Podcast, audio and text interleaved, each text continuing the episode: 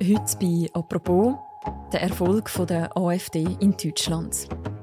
Am Sonntag haben die deutschen Bundesländer Bayern und Hessen gewählt. Eine der grossen Siegerinnen ist die AfD, die Alternative für Deutschland. Eine Partei, die am rechten Rand politisiert, und zwar ganz am rechten Rand.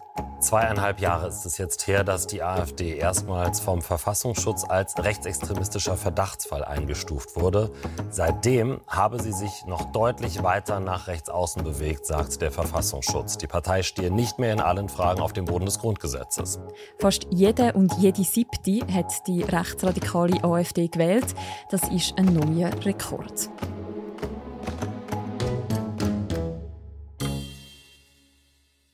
Warum ist die AfD jetzt auch im Westen von Deutschland so erfolgreich und was bedeutet ihren Erfolg für die deutsche Politik? Über das reden wir heute im Podcast «Apropos», im täglichen Podcast vom «Tagesanzeiger». Mein Name ist Mirja Gabatuller und ich bin verbunden mit dem Dominik Eigenmann. Er ist Deutschland-Korrespondent beim «Tagesanzeiger». Hallo Dominik. Hallo Mirja.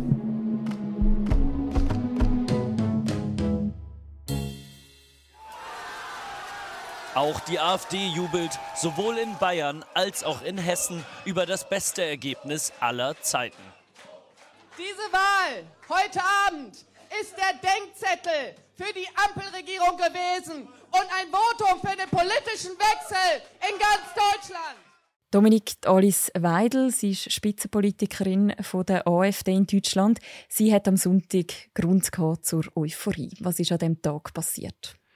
In Bayern und in Hessen haben Landtagswahlen stattgefunden. Das heißt, das Parlament von den Bundesländern sind gewählt worden. Das ist wie ein Kantonsparlament in der Schweiz. Und äh, dort hat die AfD außerordentlich gut abgeschnitten. In Bayern haben sie 14,6 Prozent der Stimmen gewonnen, in Hessen sogar 18,6 Prozent. Das Resultat in Hessen ist das Beste gewesen, was sie bei einer Landtagswahl im Westen jemals erreicht haben. Also es sind so rund um die 15 Prozent. Wie gut ist das im Vergleich zu den anderen Parteien? Ja, also in Hessen ist die AfD tatsächlich zweitstärkste Partei geworden, hinter den Christdemokraten. Die Christdemokraten haben allerdings 34 äh, Prozent gehabt, also ist ein recht großer Unterschied. Und es gibt andere Parteien, die ähnlich mittelgroß sind wie die AfD in Hessen, nämlich die Grünen und die SPD. In Bayern ist so, dass äh, CSU die stärkste Partei war, auch mit 37 Prozent. Also da gibt es auch wieder einen deutlichen Abstand. Und die AfD ist dort die drittstärkste Partei gewesen. Noch ein bisschen stärker als sie selber sind die Freien Wähler gewesen. Und das ist insofern interessant, als die eigentlich eine sehr ähnliche Wählerschaft ansprechen wie die AfD. Also eine Wählerschaft rechts von der schon konservativen CSU näher am rechten Rand und mit sehr populistischer Art von Politik. Jetzt könnte man einfach sagen, das sind mal zwei Bundesländer, die gewählt haben. Warum sind die Wahlen in Bayern und in Hessen so bedeutend? Sie sind wichtig deswegen, weil in Bayern und Hessen 20 Millionen Menschen leben. Das ist also etwa ein Viertel der deutschen Bevölkerung und deswegen sind die Wahlen wichtiger gewesen, als wenn man jetzt zum Beispiel in Bremen wählt, wo ganz klein ist, wo nur 400.000 Menschen leben oder so, oder im Saarland, wo auch ganz klein ist. Also Deswegen haben auch einige Kommentatorinnen und Kommentatoren die äh, Landtagswahl eine kleine Bundestagswahl genannt. Eben weil halt ein äh, beträchtlicher Anteil, ein Viertel von der deutschen Bevölkerung gewählt hat. In diesen beiden Bundesländern ist die AfD jetzt also unter den stärksten Parteien. Die Partei die ist ja 2013 gegründet worden, also vor zehn Jahren, und seither zur insgesamt fünf stärksten Partei in Deutschland geworden. Was sind Ihre Positionen? Mit welchen Themen fällt sie im Wahlkampf auf? Also vielleicht muss man zuerst auch noch sagen, dass sie im Moment in den Umfragen in Deutschland auf Platz zwei steht. Nur die Christdemokraten, CDU und CSU sind stärker im Moment als die AfD. Also im Parlament, im Bundestag mag die AfD zwar noch eine relativ kleine Partei sein. Tatsächlich in der Gunst der Wählerschaft ist die AfD im Moment außerordentlich stark und zwar so stark wie noch nie in ihrer ganzen Geschichte. Und das hat vor allem einen Grund im Moment. Und zwar die Tatsache, dass in Deutschland in den letzten Monaten Zuwanderungszahlen sehr stark gestiegen sind. Es gibt, abgesehen von der Million von Ukrainerinnen, die mit ihren Kind nach Deutschland gekommen ist im letzten Jahr, nach Anfang vom Krieg in der Ukraine, gibt es daneben mehr Flüchtlinge, die nach Deutschland gekommen sind, als seit 2016. Dort sind ja etwa eine Million Menschen aus dem Nahen Osten nach Deutschland gekommen. Damals sind sie in dem Jahr allein wahrscheinlich etwa 300 bis 350.000 Menschen. Und die Menschen, die nach Deutschland kommen, das sind vor allem Afghanen, vor allem Syrer, Iraker, Türken, teilweise auch Menschen aus Afrika. Und die Zuwanderung, wo sehr stark ist nach Deutschland und wo in Deutschland am stärksten ist innerhalb von Europa, die Zuwanderung ist natürlich äh, das wichtigste Thema von der AfD. Die AfD ist die einzige Partei, die sagt, wir müssen die Zuwanderung ganz stoppen. Es gibt viele in der AfD, die sagen, wir müssen die Asylbewerber oder die Leute, die bei uns Asyl bekommen haben, auch wieder rausschmeißen aus Deutschland. Also das läuft unter dem Titel Remigration, meint aber eigentlich nichts anderes, dass man die Leute wieder loswerden will. Und das ist der wichtigste Grund, glaube ich, warum im Moment die AfD in Deutschland so stark ist. Das Zuwanderungsthema, von dem profitiert also die AfD. Ich will noch auf die anderen Gründe schauen, wieso die Partei so erfolgreich ist. Was kann man sagen, warum kommt sie bei den Wählerinnen und Wählern so gut an? Man muss wissen, dass im Moment in Berlin eine rot-grün-gelbe Regierung regiert. Das nennt man Ampel wegen der Farbe. Gemeint ist, dass Sozialdemokraten, Grüne und Liberale, also FDP, miteinander regieren. Und das ist ein Phänomen, wo man in der deutschen Politik in der Vergangenheit häufiger gesehen hat, dass wenn eine rot-grüne Regierung an der Macht ist, jetzt noch ergänzt um die FDP, dann mobilisiert das in der Regel die konservative Gegenkraft. Und das ist damals ganz stark ausgeprägt, weil alle Konservativen im Prinzip davon profitieren, dass viele in Deutschland das Gefühl haben, Rot, Grün, Gel regiert nicht gut und vor allem die Grünen haben zu viel Einfluss in der Regierung. Das ist ein bisschen paradox, weil am Anfang mag es so gewesen dass die Grünen relativ stark den Ton angegeben haben, aber seit mindestens einem Jahr haben sie eigentlich der Regierung nicht mehr viel zu sagen und sind ihre Themen eigentlich nicht mehr die, die wichtig sind. Und trotzdem macht nicht nur die AfD, sondern auch Christdemokraten haben jetzt im Wahlkampf relativ stark Front gemacht gegen die Grünen und gegen die grüne Idee. Also man tut so, wie die Ampelregierung äh, grüne Politik würde umsetzen. Und das ist zum Erfindbild geworden, insbesondere in Bayern. Und darum haben dort Freie Wähler, äh, AfD, CSU zusammen praktisch 70 Prozent der Stimmen geholt. Und die Grünen haben etwa 5 Prozent verloren. Dass man gegen die Grünen schimpft, das ist sicher etwas, wo die AfD stimuliert. Und die AfD wiederum auch ist der Meinung, dass es den Klimawandel eigentlich nicht gibt. Und insofern sind natürlich alle Anstrengungen, die Wirtschaft und die Gesellschaft umzubauen für eine nachfossile Zukunft aus Sicht der AfD nicht nur vergebens, sondern auch verfehlt. Und sie sind der Meinung, dass man all die Investitionen und Kräfte besser würde aufwenden, damit es den Deutschen besser geht.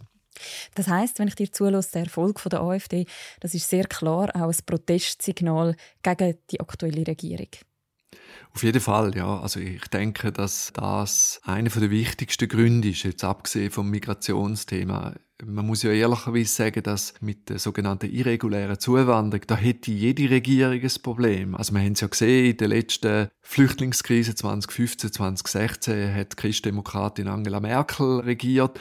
Und sie hat genauso wenig die Zuwanderung können stoppen oder wollen stoppen und insofern kommt da die rot-grün-gelbe Regierung jetzt auch ein bisschen zu Unrecht zur Kasse. Aber gleichzeitig gibt es viele andere Themen, gesellschaftliche Themen, wo die Ampelregierung voranbringt, wo die AfD auch total dagegen ist. Also sei es, dass man Cannabis legalisieren sollte, dass man den Erwerb von der Staatsbürgerschaft vereinfachen Es gibt ganz viele Themen, die gesellschaftlich progressiv sind, wo also auch die FDP findet, das machen wir, und wo die AfD totale Opposition ist. Und auch natürlich der ganze Streit um die Wokeness, also wie sensibel muss man sich Minderheiten gegenüber verhalten. All die Kulturkonflikte und Kulturkämpfe, die in der Gesellschaft sowieso ausgefochten werden, dort markiert die AfD immer den Gegenpol und profitiert deswegen von dem Spiel. Und das Ergebnis zeigt auch deutlich, die AfD ist kein Ostphänomen mehr, sondern eine gesamtdeutsche Volkspartei geworden. Wir sind also angekommen. Bisher ist das ein Phänomen, das man vor allem aus den Bundesländern im Osten kennt hat, also aus der ehemaligen DDR. Jetzt zeigt sich das auch im Westen. Was bedeutet das? Verschiedenes. Also zuerst einmal muss man sagen, dass die AfD im Westen auch vorher schon stark war. Also 2016 in der Flüchtlingskrise haben sie in Baden-Württemberg auch 15 Prozent der Stimmen geholt. Der Unterschied ist einfach, dass sie im Osten 30 Prozent der Stimmen holen oder wenigstens fast. In Thüringen wären sie im Moment mit 34 Prozent gemessen als deutlich stärkste Partei. Aber natürlich, in Ostdeutschland leben 16 Millionen Menschen, der ganze Rest von Deutschland lebt im Westen und insofern ist natürlich der Durchbruch im Westen für die AfD entscheidend dafür, ob es im ganzen Land irgendwann Machtoptionen überkommt oder überhaupt mehr Einfluss kann ausüben und natürlich ist es aber wichtig, dass jetzt in so grossen Bundesländern wie in Hessen und in Bayern so stark geworden ist. Und ich vermute, das wird sich auch bei den nächsten Wahlen im Westen auswirken, wenn sich an der politischen Gesamtlage nichts ändert. Die AfD ist auf Erfolgskurs. Wie gehen die anderen Parteien mit dem um? Welche Strategie verfolgen sie im Umgang mit der Partei, wo ja auch rechtsradikale Positionen vertritt? Ja, also ich nenne die AfD seit etwa zwei Jahren konsequent rechtsradikal. Sie ist in Teilen absolut rechtsextremistisch, das sagt auch der deutsche Verfassungsschutz. Also es ist wirklich eine der rechtesten Parteien in Europa. Und das ist insofern bemerkenswert, als das in Deutschland der Fall ist. In Deutschland ist es so, dass die äh, Geschichte, das Trauma von der Nazi-Herrschaft im Zweiten Weltkrieg und vom Holocaust, also der Vernichtung der Juden durch Deutsche, hat eigentlich dazu geführt, dass rechtsextreme Parteien in Deutschland eigentlich nie erfolgreich sind. Und die AfD ist die erste Partei, die sich etabliert hat im Parteisystem, wo zweimal im Bundestag gewählt worden ist und wo man nicht mehr erwarten kann, dass die Partei irgendwann wieder verschwindet aus der Parteilandschaft. Und das ist natürlich für eine Gesellschaft wie die deutsche und für ein Land wie die Bundesrepublik Deutschland, wo sich auf den Schwur gründet, dass man sagt, so etwas wie im Zweiten Weltkrieg darf sich nie mehr wiederholen, ist das natürlich politisch und mental ein Problem. Also viele leiden darunter, dass es die AfD in Deutschland gibt, obwohl sie im europäischen Vergleich eine Partei ist, wie sie alle anderen Länder auch haben. Aber das wird in Deutschland empfindlicher äh, registriert. Es gibt mehr Ängste der AfD gegenüber. Und Parteien untereinander diskutieren panischer drüber und hysterischer drüber, wer ist eigentlich die schuld, dass die so groß sind und wer müsste eigentlich etwas tun, nämlich den Wählerinnen und Wählern ein besseres Angebot machen. Und äh, es ist so, dass die Konservativen, also Christdemokraten, die die dominante politische Kraft in dem Land immer noch sind, die sagen eigentlich, die Ampel ist schuld. Wenn die Ampel bessere Politik würde machen, dann wäre auch die AfD nicht so stark. Wir haben es vorher gesehen, das ist nicht ganz falsch. Die Linken sagen, die Christdemokraten sind schuld, weil die reden wie die AfD mhm. und das hilft der AfD.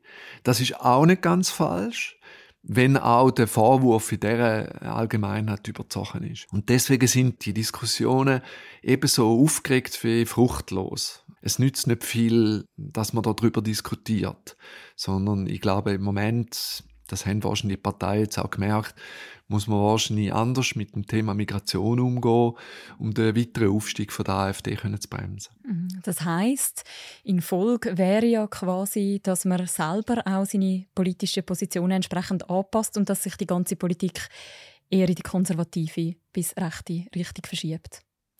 Ja, das ist wahrscheinlich Erfolg. Also man kann ja auch eine restriktive Migrationspolitik betreiben, ohne rassistische Töne zu spucken. Das ist sehr wohl möglich. Das zeigen andere Länder auch. Aber das fällt natürlich der rot-grün-gelben Regierung schwer. Vor allem bei der Basis der Grünen ist die Vorstellung noch sehr stark, dass Deutschland eben der sichere Hafen ist für alle, wo Leib und Leben bedroht sind oder denen es ihrer Heimat nicht gut genug geht. Und das ist, glaube ich, so eine romantische Vorstellung, die mit der heutigen Lage und aber auch mit der politischen Lage nicht mehr viel zu tun hat. Und ich glaube, die Führung der Grünen Partei, die wissen schon, dass man die Zuwanderung nach Deutschland muss bremsen aber äh, das der eigenen Partei beizubringen und sich da mit den Sozialdemokraten und der FDP und vielleicht sogar noch mit den Christdemokraten zu einigen, das wird nicht ganz einfach sein. Klar ist natürlich auch, der Erfolg der AfD zwingt die Parteien auch zu handeln. Also wenn sie nicht wollen, einfach zuschauen, dass die AfD immer weitere Teile von ihrer Wählerschaft auffrisst, dann müssen sie etwas machen, was sie eigentlich sonst nicht machen Die andere Frage für Parteien ist ja auch die Zusammenarbeit mit der AfD. Eine Partei, die eigentlich als Protestpartei gestartet hat, wo jetzt mehr und mehr auch politisch Einfluss gewinnt. Was gibt es da für Strategien? Also im Moment ist es so, dass keine Partei, die in dem deutschen Parlament ist, bereit ist, mit der AfD zusammenzuarbeiten. Und zwar eigentlich auf keiner Ebene. Auch die Christdemokraten nicht. Das zeigt sich allerdings leichter, als es wirklich gemacht ist. Also man muss sich mal vorstellen, Gemeinde in Ostdeutschland, sagen wir Sonneberg, äh, in Südthüringen, wo der AfD-Kandidat äh, halt der beste Kandidat war und die Leute vor Ort haben das gewusst und haben ihn gewählt als Landrat, also der ist äh, zuständig für den ganzen Landkreis. Was heißt denn da nicht zusammenarbeiten mit dem? Das kann ja nicht heißen, dass die andere Partei sagen, wir treten aus dem Landkreisrat aus und gehen unsere parlamentarische Arbeit auf und so fort. Also kurz gesagt, sobald die AfD, und das ist im Osten häufig der Fall, lokal oder in kleinen Städten oder in kleinen Gemeinden selber eine dominante Rolle hat, müssen die anderen Parteien mit ihr zusammenarbeiten. Was im Moment noch nicht der Fall ist und was sich vielleicht schon kann ändern im Laufe der Jahre ist, dass zum Beispiel in einem Landesparlament, also in einem Bundesland wie Thüringen, wo das Regieren sowieso wahnsinnig schwierig ist, dass dort irgendwann Christdemokraten sagen, ja nein, also zusammen mit der AfD hätten wir eigentlich eine Mehrheit. Und dann würden wir doch lieber so regieren als mit allen anderen Parteien zusammen. Im Moment ist das nicht mehrheitsfähig. Es würde die CDU in eine riesige Krise und in eine große Identitätskrise stürzen. Es würde ihre bei der Wählerschaft enorm schaden im Westen, wenn sie das im Osten würde machen. Darum kommt sie im Moment noch nicht dazu. Aber ob das immer so bleibt, weiß ich nicht, ob das so ist. Von Seiten der AfD ist aber klar, sie möchte gerne mehr mitbestimmen, oder? Ja, also vor allem Alice Weidel, äh, Co-Chefin der AfD, steht schon seit Jahren dafür, dass sie eigentlich regieren Also sie wird in den Bundesländern regieren, vor allem im Osten könnte das ja natürlich möglich sein. Sie wird aber auch im Bundestag so einer Regierung gehören. Also sie wäre jederzeit bereit, mit der CDU zusammenzuspannen. Die CDU hat einfach vielleicht rechtzeitig auch gemerkt, dass die AfD nicht mit ihnen zusammenarbeiten will. Die AfD sucht nicht Kooperation. Die AfD will das machen, wo die Rechtsextreme zum Beispiel in Italien und in Frankreich geschafft haben, nämlich Christdemokraten zu zerstören. Und solange sich CDU und CSU der Gefahr bewusst sind, was die AfD eigentlich will, solange das so ist, werden sie nicht mit ihr zusammenarbeiten und ist die Gefahr nicht groß, dass die AfD irgendwo in Deutschland irgendwelche Macht übernimmt. Wie müsste sich denn die AfD und auch ihr politisches Personal verändern, wenn sie tatsächlich würden wollen, stärker auch institutionell mitreden? Also programmatisch müsste sie sich natürlich mäßigen. Darauf ist sie überhaupt nicht vorbereitet. Die, die das Wort schwingen in der Partei, sind fast alles wirklich Radikale bis Extremisten. Der heimliche Chef der AfD ist eigentlich der Björn Höcke. Der ist ein waschechter Rechtsextremist, sehr ideologisch. Und äh, solange er die entscheidende Rolle spielt in dieser Partei, wird sich die Partei nicht können mäßigen Und insofern ist es noch schwieriger für Christdemokraten mit ihnen zusammenzuarbeiten. Die Wahlen in Bayern und Hessen die kommen jetzt gerade etwa so in der Hälfte von der Regierungskoalition. Im Herbst 2025 werden Kanzler oder Kanzlerinnenwahlen sein. Wie realistisch wäre eine Kandidatur von der AfD für das Amt? Also zuerst muss man rasch sagen, es sind Bundestagswahlen, also es wird ja eben nicht wie in Frankreich ein Präsident gewählt, sondern es werden Parteien gewählt, das Parlament, die wählen nachher einen Kanzler.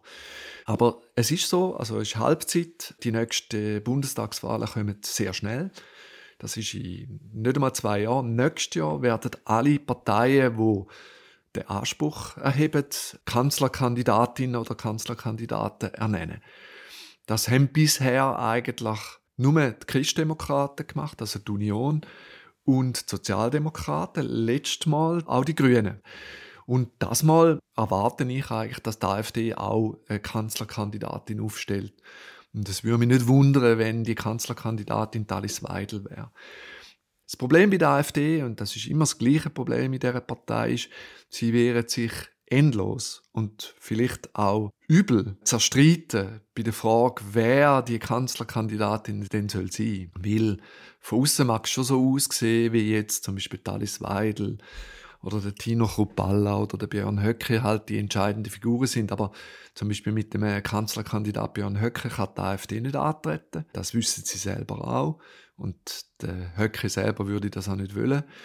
Chrupalla und Weidel mögen sich sehr wenig. Alle diese Spitzenfiguren mögen sich sehr wenig, gönnen auch nicht Butter auf dem Brot. Und deswegen also wird da sehr viel Streit geben. Und es kann sein, dass sie am Schluss so viel Streit haben, dass sie einfach sagen, ach, komm, wir machen es lieber nicht. Dominik, wenn wir nochmal zurückschauen, 2017 hat der Erfolg der AfD bei der Bundestagswahl ein riesiges Echo ausgelöst, so ein, bisschen Aufschrei fast, auch 2021 bei den letzten Bundestagswahlen.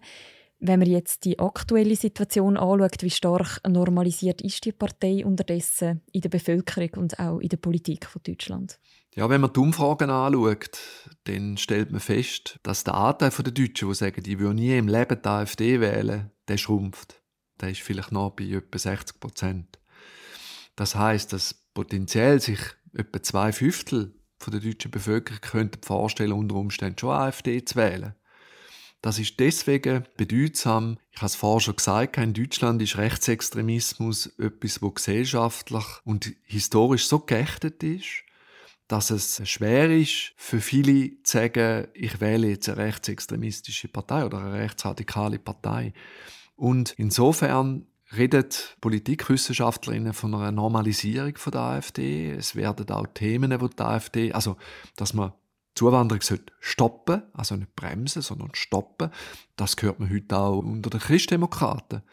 Auch andere Parolen gegen den woke Wahnsinn zum Beispiel oder so, die sind in breiten Teilen der Gesellschaft mittlerweile en vogue. Und äh, das führt natürlich auch dazu, dass die AfD mit diesen Parolen nicht nur Wählerinnen und Wähler fängt, sondern auch Legitimität gewinnt in den öffentlichen Debatten. Und das ist früher eigentlich nicht der Fall gewesen. Da hat eigentlich die Debatte von der AfD so ein bisschen am Rand und im Verborgenen und in ihren sozialen Medien oder in ihren äh, Medien stattgefunden. Mittlerweile findet die Diskussion stärker auch in grossen Mainstream-Medien statt. Und natürlich gibt es auch viele, die sagen, dass die Normalisierung von gewissen Positionen von der AfD eigentlich die gefährliche Entwicklung ist. Also viele fürchten weniger, dass die AfD jetzt bald ab Macht kommt, aber sie fürchten, dass die AfD Ideen so salonfähig werden, dass es zum Beispiel für Ausländerinnen und Ausländer oder Einwanderinnen und Einwanderer noch schwieriger wird, gut in Deutschland zu leben, wenn sich das Gedankengut von der AfD weiter normalisiert. Danke vielmals, Dominik, für die Einordnungen. Ist gern geschehen. Der Kommentar von Dominik Eigenmann zu den Wahlen in Deutschland und auch die ganze Berichterstattung zu dem Thema, die findet ihr natürlich auch bei uns auf der Webseite und in der App. Wir verlinken das auch noch im Beschreib zu deren Episode. Und das ist die heutige Folge vom Podcast «Apropos». «Apropos» wird moderiert von Philipp Loser im Wechsel mit mir, der Mirja Gabatuller. Und unsere ProduzentInnen sind Laura Bachmann, Sarah Spreiter, der Noah Fendt und der Tobias Holzer. Und die nächste Folge von uns, die hören ihr morgen wieder. Bis dann, macht's gut. Ciao miteinander.